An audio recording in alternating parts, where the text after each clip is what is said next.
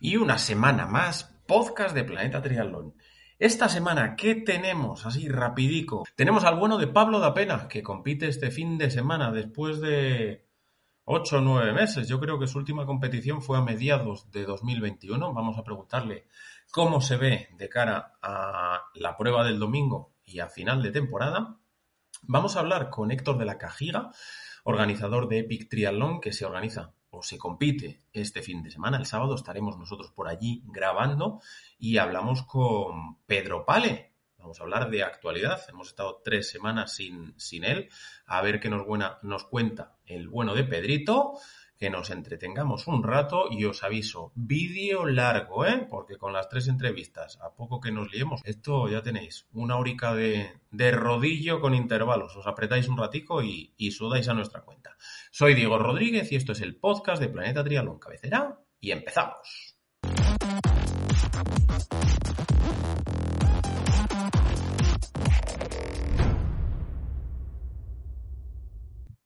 Y ahora vamos a hablar con alguien a quien habrá que explicarle cómo se compite, porque vuelve a hacerlo esta semana y lo mismo se le ha olvidado. Pablo da Pena González, ¿cómo estamos? A lo, a lo Fernando Alonso, ¿cuál es el plan de aquí a, a, a lo que queda de qué temporada? ¿El plan competitivo o el plan...? Primero, primero el competitivo, aunque, aunque me imagino que primero es el del... Empecé, yo me acuerdo cuando estuvimos ahí en, en Pontevedra y estábamos hablando que habías empezado con, con Dan Plus y ya me decías el tema de la bicicleta, ¿dónde quieres estar cuando ya estés compitiendo de manera habitual? Eh, como gallego que soy, ¿dónde quiero estar en qué sentido?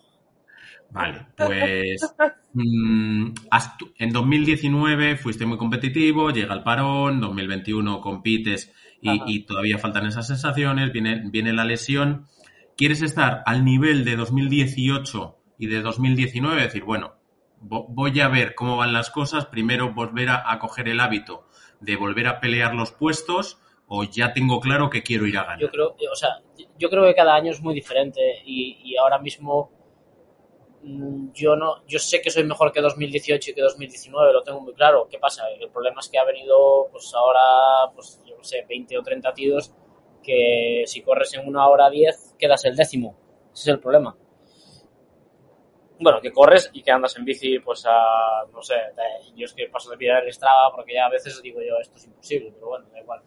Que, que gente que, bueno, que anda muchísimo en bici y al final, pues, con todo el tema de las zapatillas de carbono y todo esto, pues al final, pues, antes digamos que se arrastraban corriendo y ahora mismo, pues, se defienden y, y son buenos corredores, entonces, bueno.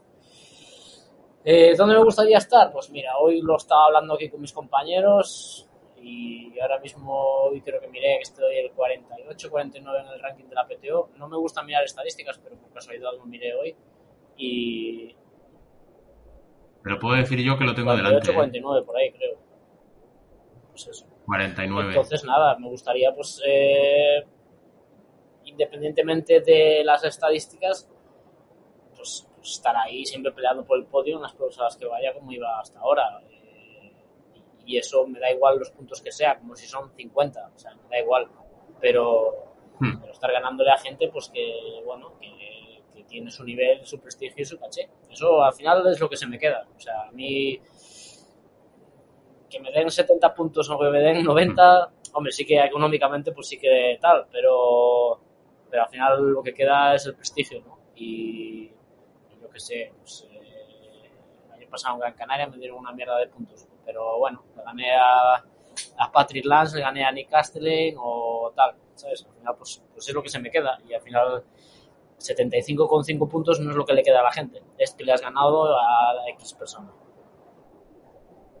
Eso, nos quedamos los, los, frikis de todo esto que el, todas las semanas miramos a ver cómo actualizaba el ranking, pero entiendo que, que, a, que a los populares o a los aficionados lo importante es saber si, Exacto. si has hecho Entonces, podio o bueno, no has hecho podio. la, lo, lo, primero es estar en carrera y en carrera pues es tratar de mantenerse en un grupo delantero con gente de nivel. Yo, no, no, obviamente yo no voy a andar en bici como Magnus Lillev, eso está claro. Pero sí que pues estar en un grupo delantero pues como no lo van a dar como no, tú. pero es capaz de remontarlo y meterme unos cuantos minutos más en bici, ¿sabes? Y corriendo al final, ya te digo, las diferencias son, son pocas. Entonces, eh, pues por ejemplo, el ejemplo que más tengo ahí en la retina es, es eh, San Paul en el año pasado, donde conseguí hacer el puerto cuando quedaban pues 20, 30 kilómetros con, con la gente, conseguí enganchar eh, y, y luego en la bajada me quedé y los últimos Mm. 20 kilómetros pues, pues hice así a, a contrarremolque todo el rato y al final pues por 20 segundos en vez de quedar cuarto, o sea, en vez de quedar segundo quedé cuarto. Entonces, bueno, pues estar ahí intentando corregir errores, mejorar y, y pelear por, por puestos de honor. Es, es la idea esa, o sea, no hay, no hay otra. Aunque, aunque dices que los puntos del, de la PTO no importan, eh, el ranking entiendo que sí. ¿Te gustaría estar en los, en los dos Open, en el Canadian Open Sí, y en el a US ver, Open? es la idea, es la idea, pero, pero si... A ver, también, pues eso, tienes el chan- la chance de que, pues, eh, Fronteno va a tener que buscar su sitio, Javi va a tener que buscar su sitio, Alistair va a tener que buscar su sitio para Hawái, entonces, pues al final, igual, pues tienen que renunciar a estas pruebas, entonces igual existe el roll down y me toca la lotería, ¿sabes? Y, y bueno, pues eh, veremos si lo que, lo que no quiero es estar, no sé cuándo cierra el plazo, no sé si es este viernes o algo así, me dijo Chelsea hoy. Y, y luego, Hmm. pues eso, eh, estamos en junio, eh, esperar a final de junio y luego, pues cuando sea el primero, que no sé si es en julio. claro, 23 de julio. eh, Te lo digo porque justo hoy hablando con, con Sara, ya le ha llegado la, la pues eso, invitación. tener que, que estar esperando al día no sé qué, y me ponga a mirar vuelos y ponga mil euros y yo digo así, pues mil euros te los comes tú, ¿sabes? O sea, entonces es lo que no me gustaría. Me gustaría estar, pero tampoco al final hipotecar, que bueno, que al final es una inversión, como quien dice, porque puedes ahí, si haces 20 primeros, pues al final el, el price money es bueno. Pero, Pues, sí, es un locurón eh, el, el- los, los premios, ¿eh? Me los ha compartido. Espérate, No, el- los voy a decir ahora 20 son mismo 5.000, porque creo. me he quedado. si no me equivoco mal. Sí, sí. Efectivamente, 5.000 dólares. El primero 100.000, ahí va bajando 70.000, 50.000, 40.000. Sí, sí. Es una auténtica barbaridad. Entonces, bueno. A ver, ¿Y tú crees que realmente va a haber roll down en estas pruebas con- habiendo tanto dinero en juego? Eh, yo, no sé si, yo no sé si va a haber roll down. Yo te digo que hay gente que va a tener que buscar su clasificación para Hawái y Hmm. hay algunos Ironman que son esas fechas. Entonces, con, Hmm. con- Cierto, es. o sea, contando con los dedos de las manos, eh, cuatro o cinco lesionados y cuatro o cinco que buscan la clasificación, ya casi entro, como quien dice. Porque, por ejemplo, vi que Mika Not, que ganó en Gran Canaria, también está lesionado. Ha dicho que adiós a la temporada, sí. O a gran parte de la temporada. Afortunadamente para él y afortunadamente para mí, como quien dice. Hmm. Que, mm, y ahora, calendario que tienes en cabeza. Pues el duelo con Patrick Nilsson este fin de semana en, de aquí en Mallorca. bueno, bueno, ahí Gánale, vamos. ¿eh? Eh, y luego eh, 19 de junio Challenge Dance en Polonia y siguiente semana el 73 de Helsinki, Campeonato Europa. O sea, que ya estamos a las puertas de que compitas de Sí. manera habitual, ¿no? O sea, Sí, Tomás sí, ya deja No, dormir. no, totalmente. Tomás duerme por las noches que da gusto. Pero, pero eso, Mm. que hay que. Esto es como todo. Hay que recuperar la normalidad lo más rápido posible. Y, y co- como, digamos, Mm. no te puedo decir cómo estoy, pues eh, vamos a ir viendo cómo estoy. Pero bueno, la, idea es que vaya entrando en carrera y todo. Y, y la semana que viene en Pontevedra, bueno, en Pontevedra no. Voy a correr un 10.000 en Carballo, un pueblo de Coruña. Y bueno, pueblo, a ver, no, igual se siente mal si lo digo pueblo, eh, mini ciudad, como quien dice. Y pero bueno, voy en bici hasta allá, que son 98 kilómetros, si no me equivoco mal, y luego corro el 10.000. Y luego, Luego ¿cómo vuelves? ¿No volverás en bici? Eh, llevo, Ah, llevo chofer. Vale, vale. Hmm.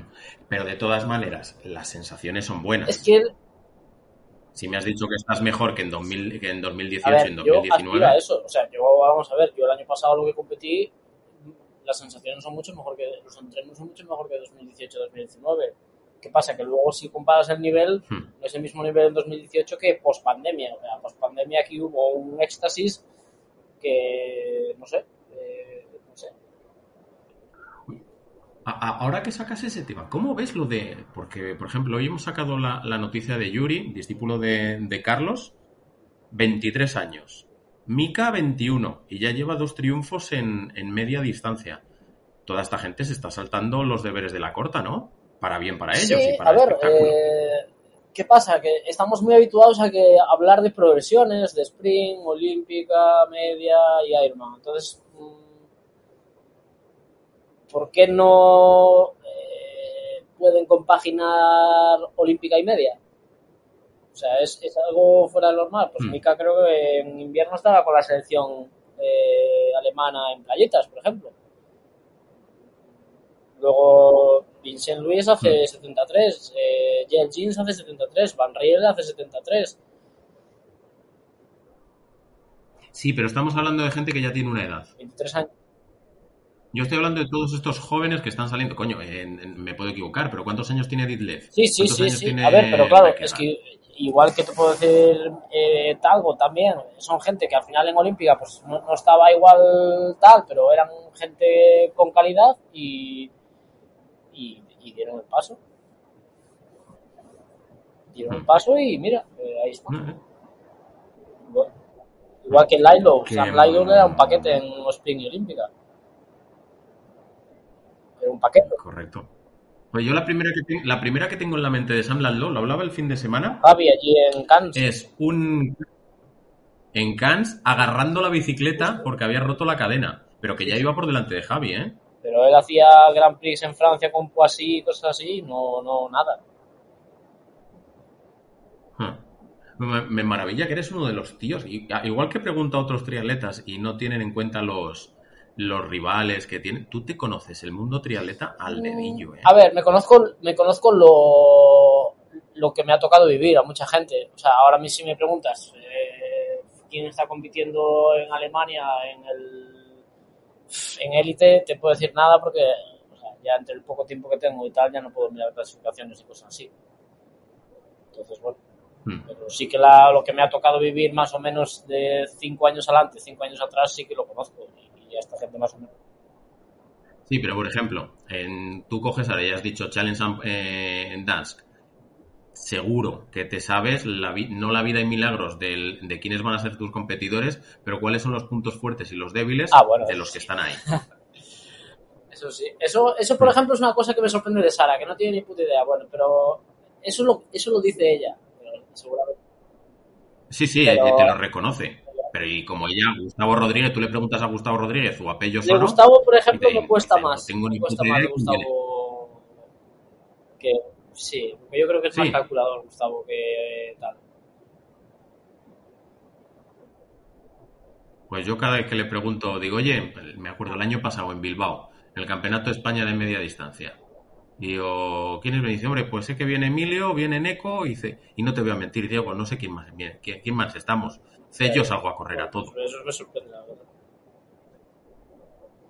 Porque en ese sentido, conociendo cómo conoces a los rivales, ¿tú planteas la estrategia en función de los que vienen? La estrategia no, no, existe. Es nadar fuerte, ir en bici fuerte o intentar aguantar al de delante o al de atrás y correr lo más fuerte posible. Me acuerdo, me hmm. acuerdo una frase que me dijo Logan Vidal una vez, que fue, hay que empezar a tope nadando y acabar sprintando la carrera a pie.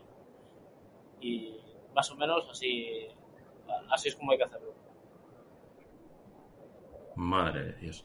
Que a nivel nacional no tienes previsto nada, ¿no? A nivel... Ahora que has cambiado de club. Eh, hombre, si cuentas Challenge Paguera, que es del ranking que es del ranking nacional, que hay como puntitos, que vamos a llevar equipo, ¿eh? Eh, que noticia, hmm. noticia, ¿eh? cuartos en el ranking nacional por clubes, en media y larga distancia, ¿eh? Hmm. ¿Quiénes, eh, quiénes, eh, ¿Quiénes estáis ahora? Equipo? Nadie. O sea, nadie que puedas conocer seguro. Vale, vale, vale. Todo, o sea que, vale, perfecto. Todo motivación, todo motivación. Es lo que hay.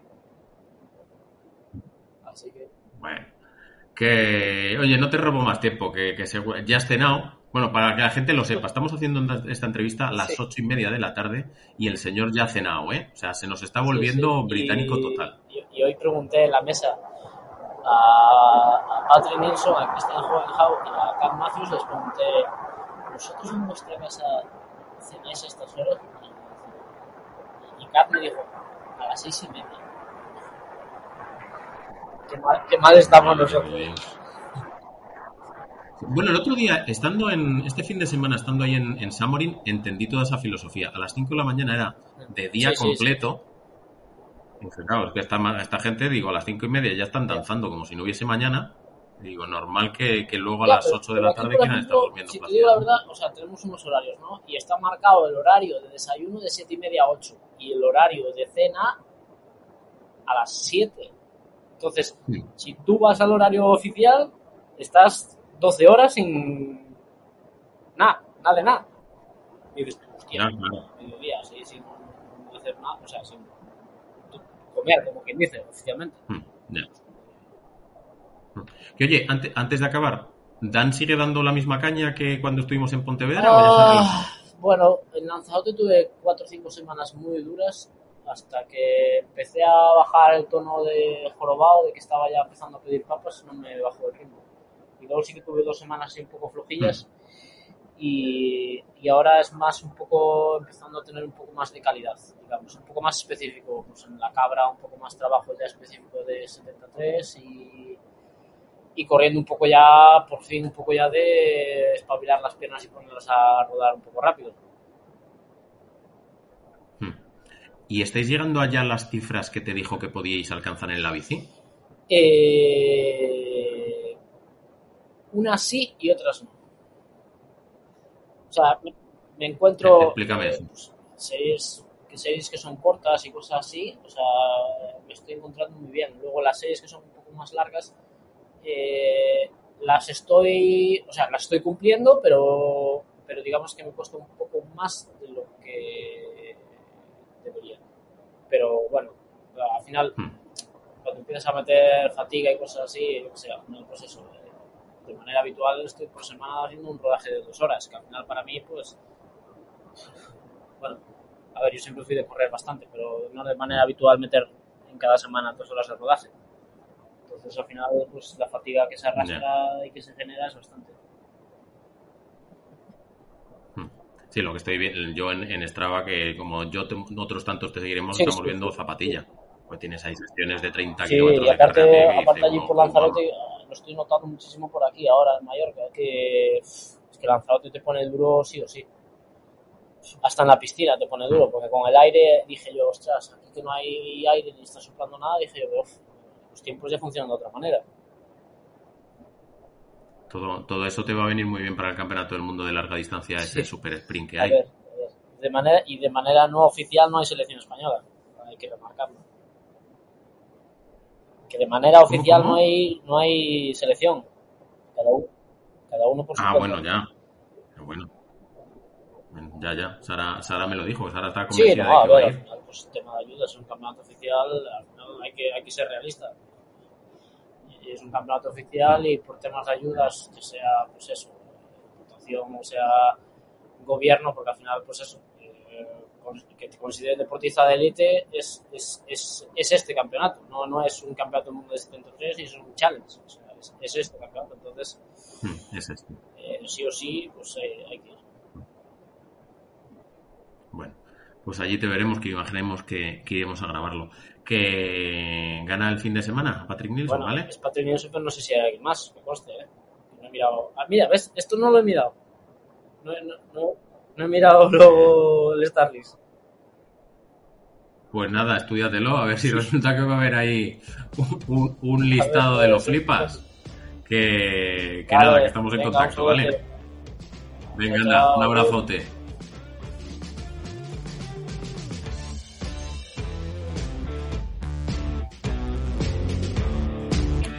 Y la última entrevista, antes de que nos pongamos con la actualidad de esta semana pasada, es con Héctor de la Cajiga, organizador del Mediterranean Epic Triathlon que se disputa este fin de semana. Héctor, ¿cuántas horas vas a trabajar esta semana? Todas. Hola, Diego. Pues la verdad es que llevamos ya las semanas a tope. Una Mm. semana de series, que digo yo, sin parar. Entre serie y serie cogemos algo de aire, pero, pero bueno, organizar una prueba mm, al nivel que queremos hacerlo porque eh, realmente queremos destacar un poquito por la, por la logística, la organización y el servicio al triatleta. Cuando quieres eh, buscar el detalle, pues la verdad es que tienes que invertir, tú bien lo sabes, muchas horas en, en que todo esté preparado. Así que van a ser jornadas largas. Tú ya, tú ya tienes el culo un poco pelado de organizar cosas muy grandes con, con muchísimos triatletas, con muchos, con muchos participantes, sobre todo en la, en la prueba de BTT. ¿La línea va a ser la que, la que se sigue en la, en la prueba de BTT con tanto nombre y tantos servicios? Bueno, al final es un poco la marca que nosotros eh, estamos eh, pretendiendo instaurar, ¿no? La Mediterranean Epic cuenta con su hermana de BTT que comentas, que, bueno, eh, es una prueba de cuatro etapas de mountain bike que realizamos en, febrero y es una de, las dos que hay en el mundo con categoría Horse Category. Solo hay dos pruebas con, la máxima categoría por etapas y tenemos la suerte de ser, de ser una de ellas, ¿no? Eh, la hermana de carretera es la Mediterranean Epic Gran Fondo, que tuvimos eh, hace poco más de tres semanas eh, y bueno, hemos contado con una prueba de, 2.600 participantes en esta segunda edición, lo cual pues nos, hace, nos hace ver que vamos por el, por el buen camino. Y ahora, como no, le toca al Mediterráneo en Epic Triathlon, que como te comenté la última vez, eh, nosotros empezamos organizando triatlones, ¿no? El, primer evento deportivo que organizamos fue el, el triatlón de Alcocebre, ahora ahora más o menos 8 o 9 años. Mm. Eh, luego hemos ido evolucionando en, distintos, eh, en distintas disciplinas, como el mountain bike y el ciclismo de carretera, pero bueno, queremos que esta prueba de triatlón eh, siga en esa línea y que cuando los participantes o los deportistas vean la marca Publicom, pues sepan más o menos el nivel de servicio que, van a recibir. Ese es nuestro objetivo. ¿Qué se, ¿Qué se van a encontrar el sábado allí? Bueno, el viernes y el sábado. Bueno, pues el viernes eh, empieza realmente la agenda por la mañana con la, con la rueda de prensa institucional a las 12 y mm. luego ya pasamos a, a, las 6 de la tarde, que digamos que en el núcleo eh, a nivel organizativo, en el centro neurálgico, que es la zona de meta, eh, para que sea todo cómodo para el participante, de 6 a 8 y media, allí pueden los participantes mm, retirar su dorsal, hacer el check-in de la bicicleta y aparte, eh, pues tenemos una, pequeña expo con, varios expositores y eh, concierto en directo y una cervecita de, cortesía para ir calentando motores y, hacer la última aportación de hidrato de carbono. y, el, y el sábado la, prueba que, tiene desnivel, ¿eh? Bueno, al final, eh, Diego, mm, Mediterranean Epic. Si fuera Mediterranean Facilona, pues eh, tenemos que hacer un me parece buen nombre, ¿eh? Mediterráneo fácil. Yo me apuntaba.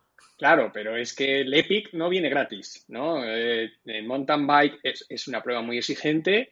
En la gran fondo de, cicloturismo que comentábamos antes, es un circuito la larga de 208 kilómetros y 3.700 de desnivel. O sea, es un paseíto importante. Y esta, pues, sí que es cierto que, bueno, son dos vueltas con un puerto de montaña de 415 metros. Tampoco es una locura, eh, pica para arriba, pero es bastante tendido.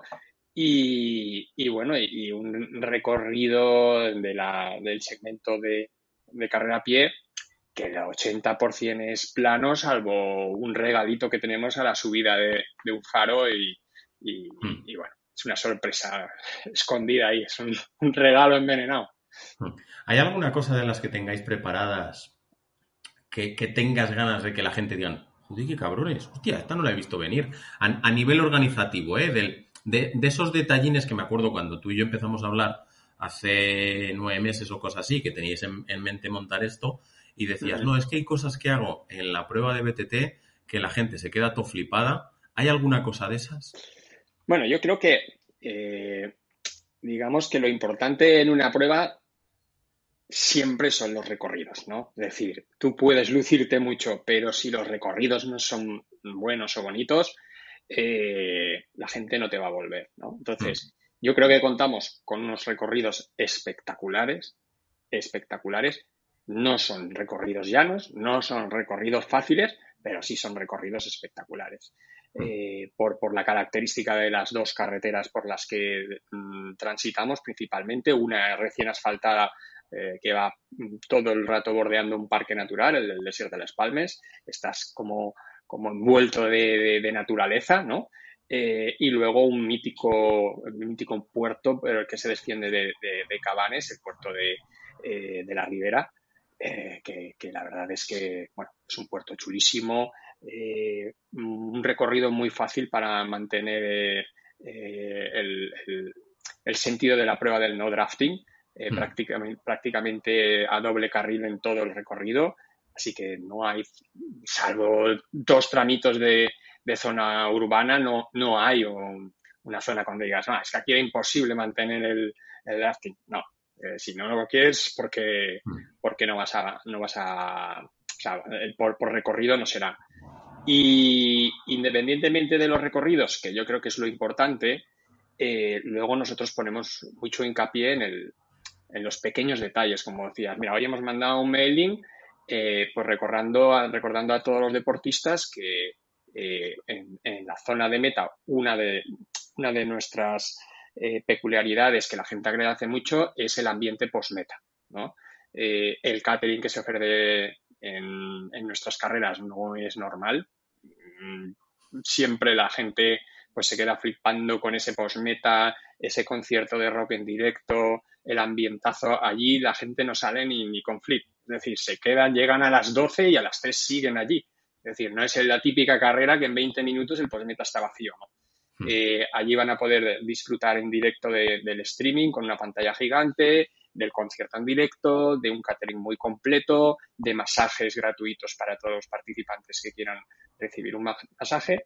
Y además, por ejemplo, eh, lo que te comentaba, pequeños detalles. Pues hemos mandado eh, un, correo hoy a todos los participantes donde todos aquellos que necesiten de menús especiales nos lo solicitan, si eres celíaco, si eres vegetariano y demás, porque, bueno, para nosotros es tan importante el celíaco, el vegano, que el que come de todo. Entonces, estas personas que nos lo notifiquen, cuando lleguen tendrán su, su menú especial esperándole para que, que, tenga el, nivel, el mismo nivel de servicio que, que todo el resto. ¿no?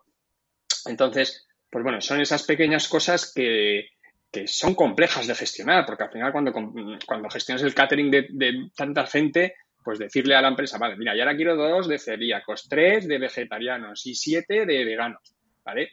al proceso normal eh, es siempre un poco, pero bueno, pues se planifica con tiempo y, oye, eh, hay que hacerlo porque si no, pues esas, esas personas no reciben el mismo, el mismo mm. trato que el resto. Vale.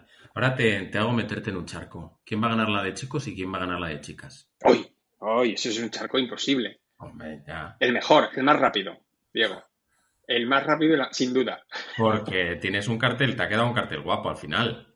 Hay ausencias, pero, hay, hay ausencias, hombre, todo no se puede tener, y menos en esta, en esta También primera. La San George y no pasó nada. Primera barra décima edición, que no sé nunca decir si es primera o décima, porque es una primera décima, pero, pero, ostras, es que sí que es cierto que hay varios candidatos al podium, tanto, tanto masculino como, como femenino. Eh, mm. No, me puedo mojar. Todos son, todos son buenos. Corrígeme si me dejo alguno por el camino. Eh, Judith Corachán, Laura Gómez, Indre Barcuten, Saleta Castro.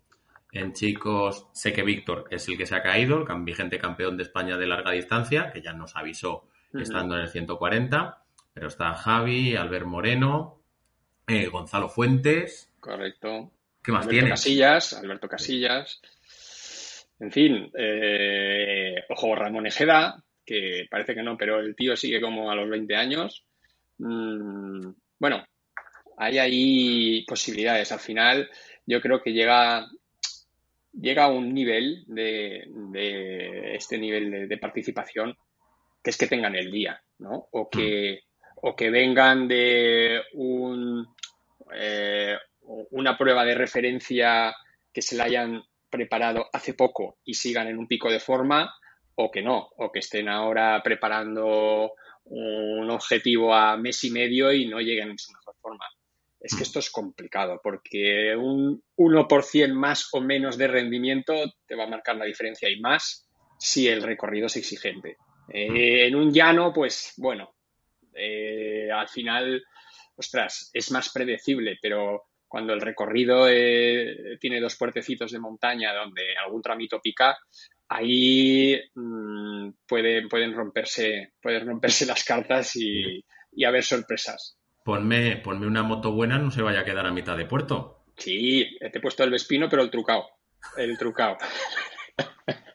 Pues oye, no te, no te, robo más tiempo. Nos vemos el. Yo llego por allí el viernes por la, por la tarde, el sábado estaremos grabando.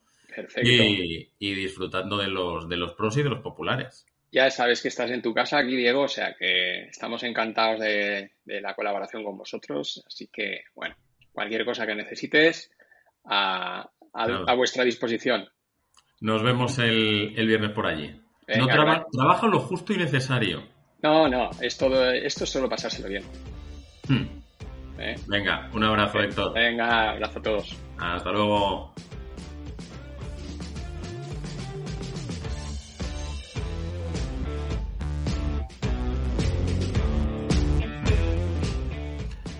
Y ahora ya, por fin, vamos a hablar con el desaparecido, el hijo pródigo, el que llevaba tres semanas sin volver por aquí o sin estar. ¿Cómo estás, don Pedro? Estoy estupendamente. Bueno, estupendamente, entre comillas, porque veréis que tengo una voz un poco de camionero, pero es simplemente fruto de la resaca. De, la, bueno, de, la resaca del fin de semana, de lo que has gritado y lo que has vivido en el parque de atracciones de The Championship. Correcto. No, no, que no se haya sido de jarana por ahí. Ahí está, ahí está, correcto. Hay que matizar. ¿Tienes ya enmarcado el, el dorsal número uno de Gustafiden o todavía no? Pues no está enmarcado, pero está de momento en el sitio mm, que es donde va a estar, que es junto, lo he puesto justo aquí a la derecha, no lo podéis ver, está detrás del ordenador, en unas pizarras de corcho que tengo eh, junto a los, a los dorsales, donde voy colocando todas las medallas de finisher y demás, medallas de finisher entre comillas, no he hecho Ironman ni nada de eso, pero bueno, de pruebas, de medias maratones y demás. Y justo ahí lo tengo puesto, como un trofeo más. Os explico. Aquí el, niño, el domingo, cuando termina el Championship, va y me aparece con el dorsal número uno de Gustav Iden, con el que corrió el dos veces campeón del mundo de Ironman 73 y ganó el otro día de Championship, pues que le regalo el dorsal a don Pedro. Como era un paño, lo va a guardar. Em, ¿Por dónde quieres que empecemos? Trial, actualidad del fin de semana, que hubo mucha y variada. Pues tú dirás, tuvimos Lanzarote, Chattanooga. Eh, Marroco con bacalao. de Championship. Em, pues te voy a preguntar, te voy a meter en un charco. Porque justo el, el, otro día, cuando estábamos por allí y fue Ironman Lanzarote, tú estabas en grupos de WhatsApp en los que te iban diciendo cuánto bajaba el roll down para Kona. Cuenta un poco a la gente, os ubico, ya sabéis que Lanzarote eh, da slots para el Campeonato del Mundo de Ironman, que en teoría es al primero, al segundo, al tercero, como mucho en, los grupos de la muerte, el de 35, 39 y 40, 44, a lo mejor puede haber 4 y 5 slots que van bajando en el roll down. ¿Qué ocurrió el otro día en Lanzarote? Cuéntanos. Pues eh, hasta donde yo sé, eh, estamos en un grupo de WhatsApp eh, con, con algunos de los chicos que han clasificado en alguna ocasión para Kona y demás, y, se, suele hablar, se, suele hablar bastante de las pruebas de, Ironman, de los grupos de edad y un poco de la gente que se va clasificando, etcétera, etcétera.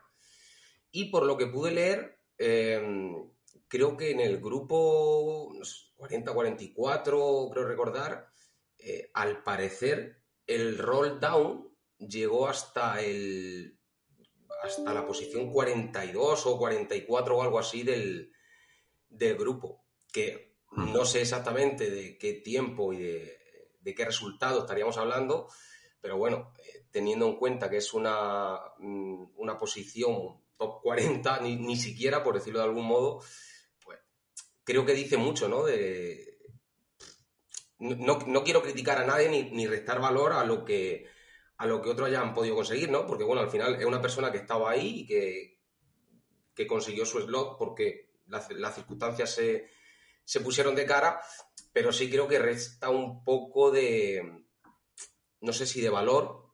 ¿A, qué aduces tú? Porque yo ahora mismo reconozco que estoy un poco fuera de juego en este sentido, porque igual que hasta ahora teníamos la clasificación para San George y entendía que la gente renunciase a clasificar para San George por el hecho de que no es con, bueno, lo que hemos hablado ya muchas veces, ahora me pongo en el papel de un top 25, yo, yo lo reconozco, o sea, yo termino top 40 y me viene el roll down a Paracona y yo hoy por hoy lo cojo y me importa y me importa cero el hecho de que haya terminado la prueba en 13 horas, porque sé que yo no voy a tener oportunidad en mi puta vida de ir para Kona, pero es de ¿qué le está llevando la gente a renunciar a ir a Kona? Pues yo creo, no lo sé, pero una de las cuestiones que se ha comentado, y puede que sea, puede que no, y realmente esa, esa pregunta solo la puede responder la gente que ha renunciado, es el, algo que tú y yo comentábamos estos días en The Championship, que es el precio eh, del, alojamiento y el encarecimiento del viaje. No sé si eso puede ser algo, algo que realmente esté repercutiendo directamente en la decisión. Eh, teniendo en cuenta cómo están los precios a día de hoy en Kona y lo que cuesta ir allí, pues... Una auténtica locura, ¿eh? Porque el otro día, mirándolo con Jaime Menéndez de Luarca, que está clasificado, y, que en principio pues, pues viajaremos juntos para allá, para Kona. Yo estuve viendo en Airbnb eh, alojamientos, alojamientos de tres habitaciones, 10 días, no bajaba ninguno de 12 mil dólares. Claro, y es que ¿cuánta gente amateur realmente puede pagar eso?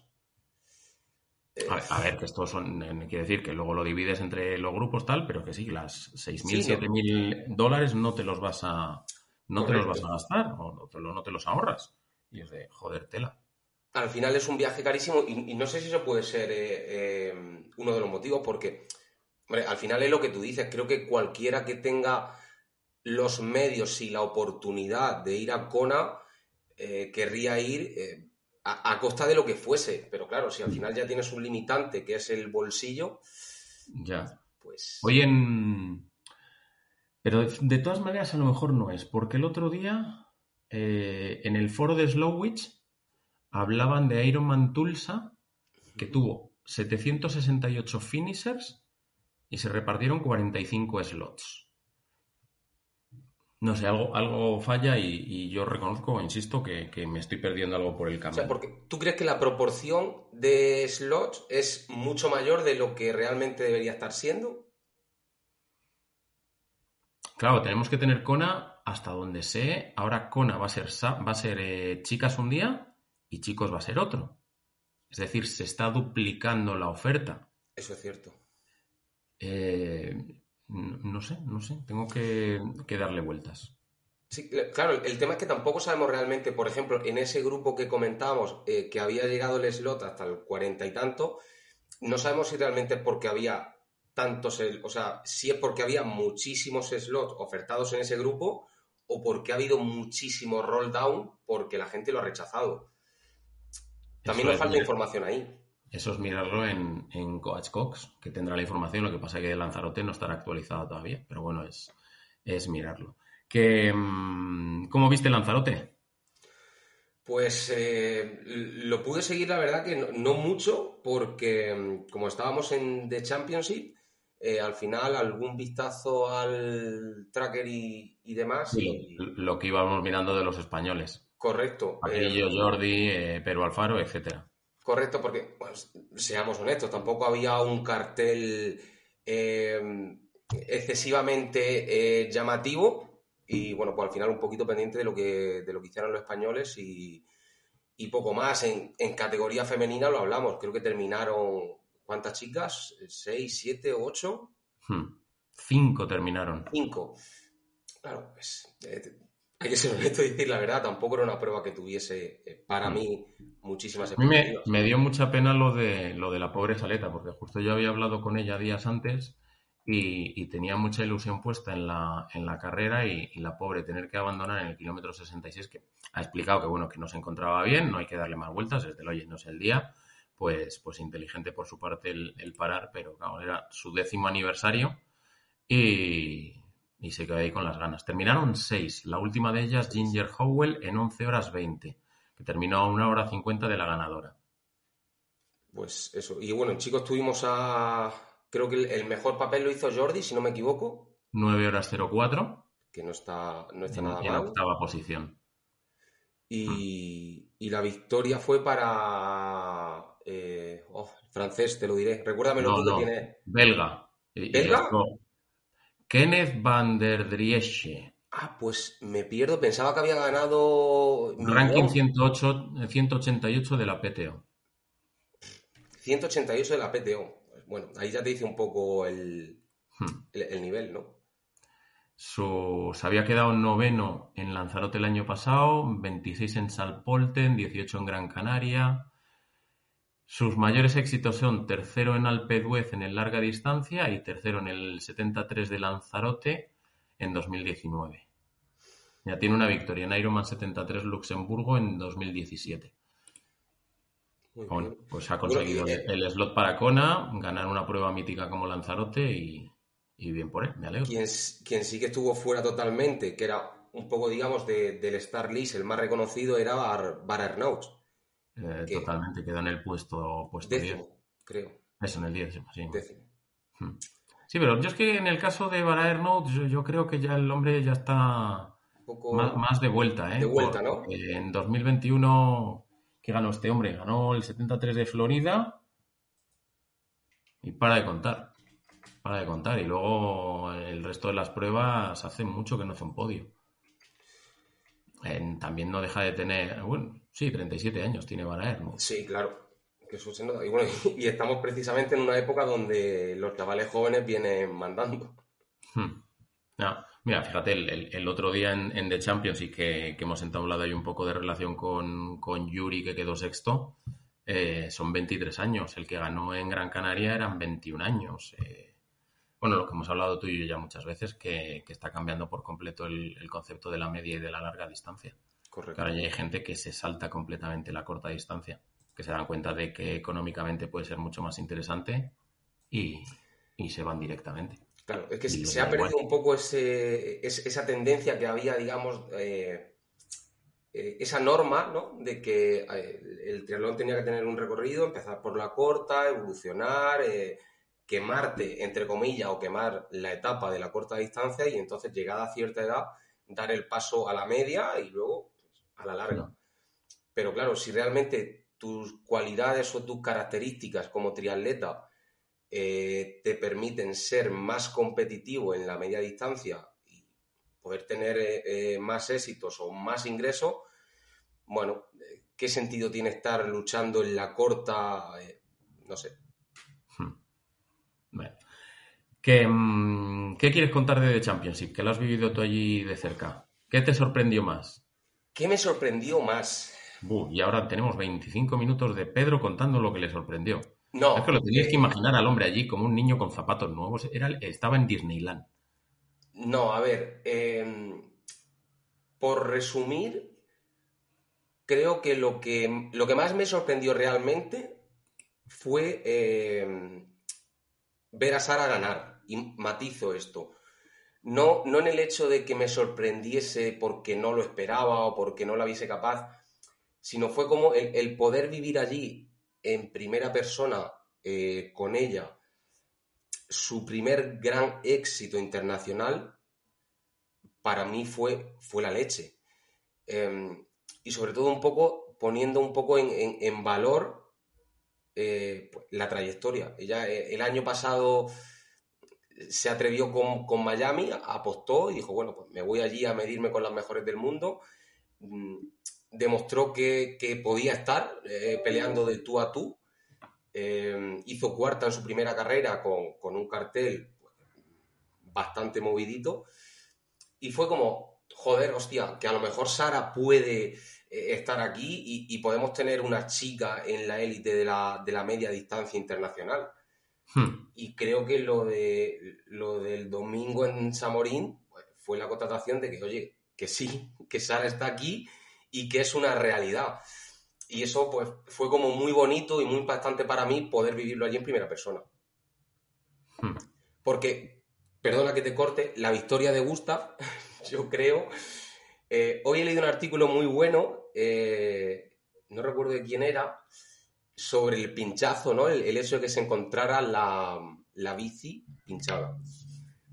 Y, hay y, decían que era como simplemente hecho adrede para darle más emoción a la carrera, porque fue, eh, o sea, perdiendo lo que perdió, tratando de inflar la rueda, y aún así consiguió una victoria sobradísima, pues, pues, fíjate que yo a medida que nosotros llegamos el jueves por allí, ¿verdad? El jueves por la tarde, ya coincidimos con, con Gustav el, viernes. Yo a medida que iban avanzando los días estando allí en, en Samorín, cada día tenían menos claro que, a lo mejor tenía problemas a la hora de ganar. Y me explico. Acuérdate cuando estamos en la, en la rueda de prensa del viernes, que le decimos a Gustav de, oye, tal, cuando acabe la, la rueda de prensa, a ver si tienes dos, tres minutines para que te entrevistemos y nos dice, hostia, pues nos pone carita así y nos dice, prefiero que no, porque además es que me voy a nadar ahora.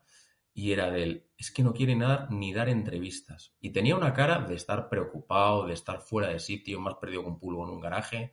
Le veías respondiendo a Kevin Mackinnon en la, en la rueda de prensa y como que desganado, se le veía con mala cara, comiendo solo, buscando su sitio. Sale del agua a dos minutos y medio, Claro, en 2000, en, sí, eran 2.000 metros de Champions y sale a dos minutos y medio es del... Este hombre no viene a competir.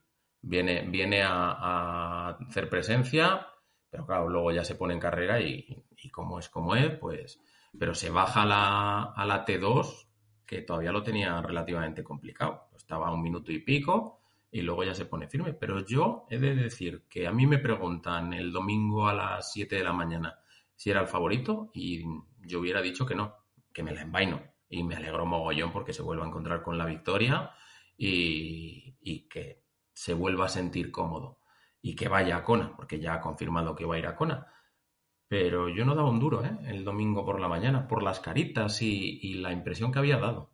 Yo creo, fíjate, em, yo, yo sí confiaba por el hecho de que si, había renunciado a competir en Utah, en St. George, ¿Mm? Era porque realmente él tenía claro que no, eh, que no estaba para competir y, que...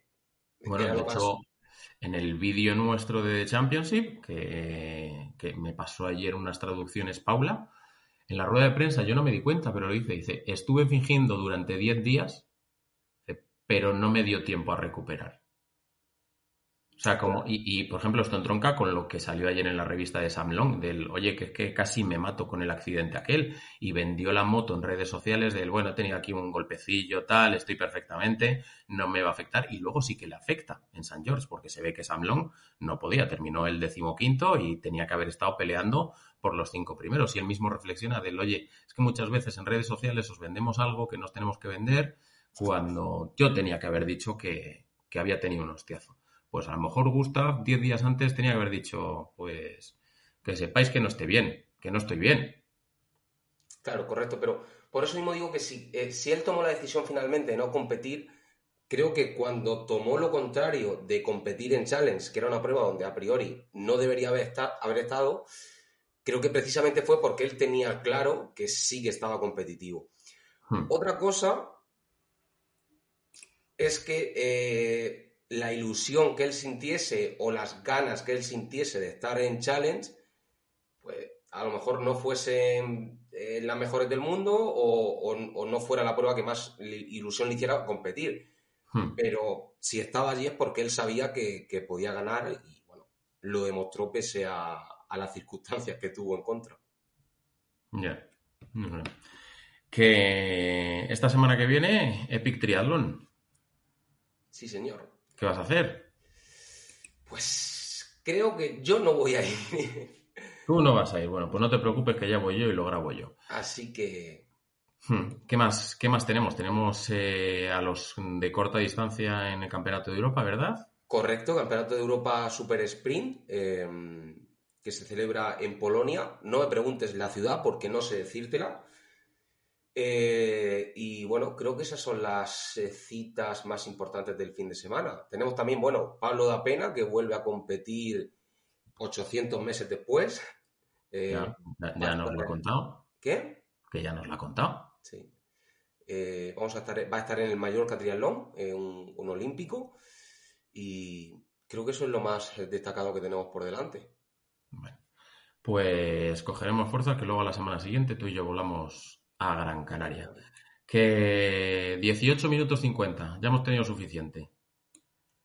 Prepárate para la semana que viene y ya está. Hala, despide, despide el podcast. Bueno, eh, nada, eh, espero que os haya gustado eh, esta actualidad, que he estado tres horas desaparecido. Ya sabéis, lo típico, tenéis que darle al like, comentar, suscribiros al canal y nos vemos en la siguiente. Venga, anda, un abrazo. Abrazo.